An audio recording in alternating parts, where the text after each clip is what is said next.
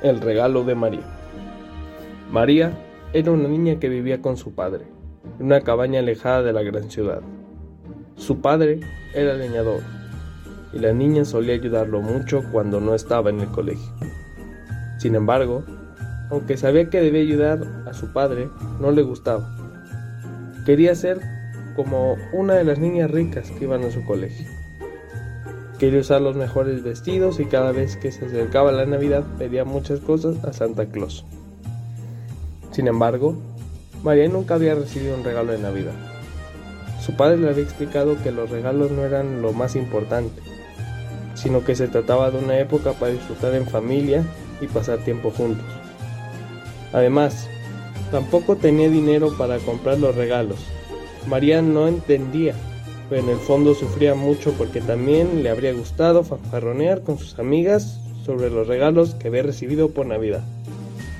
Cuando llegó Nochebuena, María preparó la cena y ya estaba a punto de irse a la cama cuando oyó un ruido en la puerta de la casa. Salió disparada con una linterna, llena de ilusión pensando que sería Santa Claus con un regalo para ella. Pero lo que encontró fue una lata vieja. Cuando miró dentro, descubrió un gatito que lloraba sin cesar.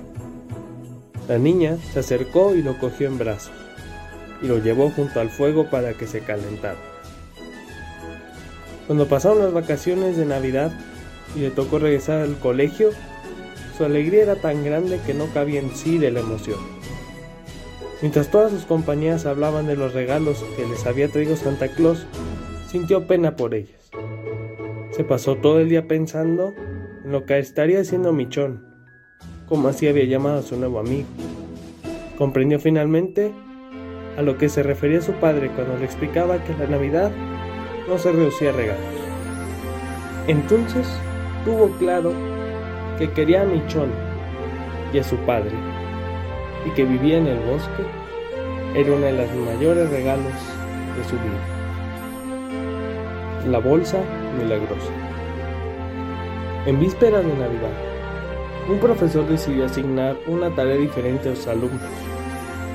Así que al terminar la clase les dijo, la Navidad es una época especial, un momento que invita a compartir. Por tanto, no les pondré deberes. Les propongo que lleven la alegría navideña a tantos niños como puedan. Y corto ni perezoso, el grupo de niños decidió cumplir con las tareas que les había asignado el profesor. Los pequeños no sabían qué hacer para regalar y alegrar el día a los otros niños durante la Navidad. Pero a uno de ellos se le ocurrió comprar algunos regalos a los niños de un hospital cercano. Pidieron dinero a sus padres, compraron algunos regalos se envolvieron, colocaron dentro de una gran bolsa. En Nochebuena, disfrazaron de Santa Claus y, entonando villancicos, se dirigían al hospital, donde estaban los niños enfermos. Grande fue la sorpresa del grupo de estudiantes cuando al llegar vio una sala llena de pequeños. Esperaban encontrar a una docena de niños, pero en realidad había casi el doble se quedaron desconcertados, porque no habían comprado suficientes regalos para todos. Los estudiantes, disfrazados de Santa Claus, decidieron compartir y repartir los regalos entre los más pequeños y explicar a los mayores lo que había sucedido. Sin embargo, su sorpresa fue mayúscula cuando descubrieron que, cada vez que buscaban dentro de la bolsa, apareció un nuevo regalo. Así, gracias a la magia de la Navidad, ningún niño se quedó sin juguete. La brújula de Papá Noel. Era el 24 de diciembre en el Polo Norte y los elfos se apresuraron para empaquetar los últimos regalos. Papá Noel ya estaba preparado para partir en su trineo tirado por sus ocho renos. Y Rodolfo, el reno de la nariz roja. Comprobó que todo estaba listo. Cogió las riendas del trineo y ordenó a los renos, levanten el vuelo. Esta noche llevaremos regalos e ilusión a todos los niños del mundo. Emprendieron vuelo entre las estrellas fugaces y auroras boreales. Sin embargo, cuando Papá Noel sacó su brújula para comprobar que iban en buen camino, se dio cuenta de que estaba rota. No puede ser, se lamentó desesperado. ¿Cómo encontraré el camino en esta oscuridad? Rodolfo salió en su ayuda. Con mi nariz roja podremos ver en la oscuridad y encontrar el camino. Así pusieron rumbo a la primera casa, donde un niño esperaba ansioso su regalo. A Rodolfo le costaba ubicarse en medio de la oscuridad, pero tenía tanta ilusión por llevar los regalos que dirigió el trineo sin problemas. Empezaron a repartir los regalos. Llegaron a una casa muy pequeña donde habían muchos niños. Entraron por la chimenea y al mirar a su alrededor vieron un salón frío, con pocos muebles y en un rincón un pequeño árbol de Navidad casi sin adornos. Papá Noel dijo sea un salón tan perfecto.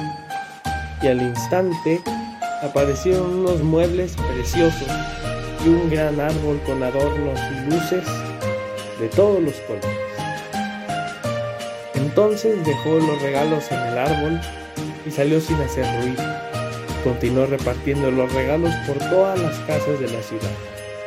Entró por chimeneas grandes, pequeñas, altas y bajas, llevando la ilusión ahí donde menos esperaba. Cuando terminó de repartir los regalos, Papá Noel miró a su reino y les dio las gracias y le dijo a Rodolfo, guíanos de vuelta casa. El camino de regreso se hizo muy corto y al llegar se encontró en la puerta a todos los elfos con un pequeño regalo. Papá Noel se rió y dijo, gracias por esta brújula tan bonita, pero tengo a la mejor de todas, Rodolfo. El reno se acercó y le acarició el brazo con su gran nariz roja.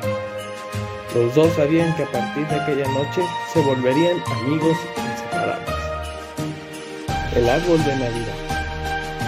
Esa mañana Sofía se había despertado muy temprano. Estaba tan entusiasmada que prácticamente no durmió. Por la tarde, iría con su padre a buscar un árbol de Navidad para colocarlo en el salón y adornarlo con luces y colores. Y algunos detalles que ella misma había diseñado. Era la primera vez que su padre le permitía acompañarlo a recoger el árbol en la tienda. Y eso significaba que ella era mayor. Así que Sofía se sentía muy feliz.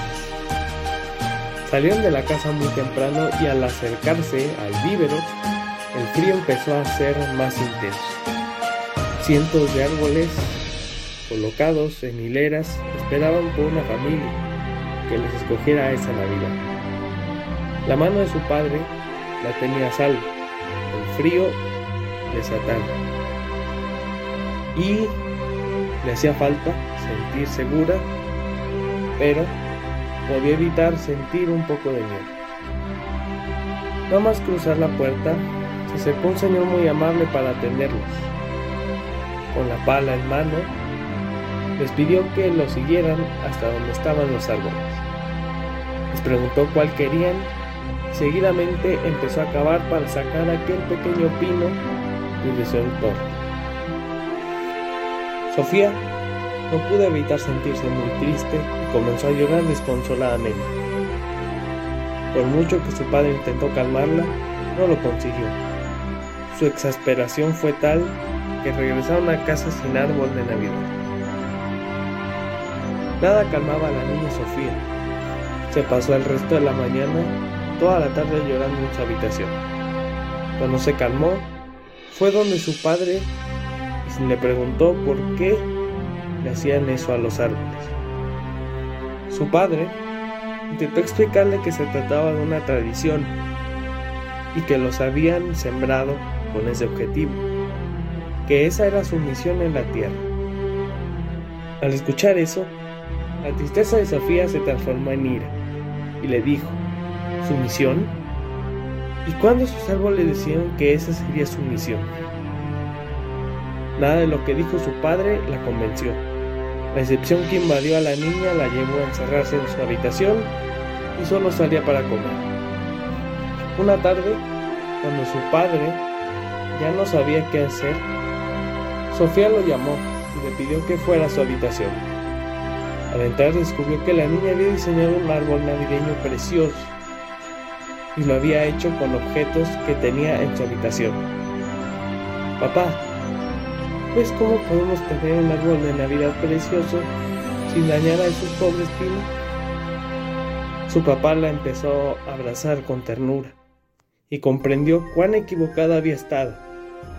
Aprendió la lección que le dio su hija y a partir de ese año, cada Navidad, padre e hija organizaron un taller de manualidades para que todos los niños del barrio diseñaran su propio árbol y los pinos pudieran seguir creciendo.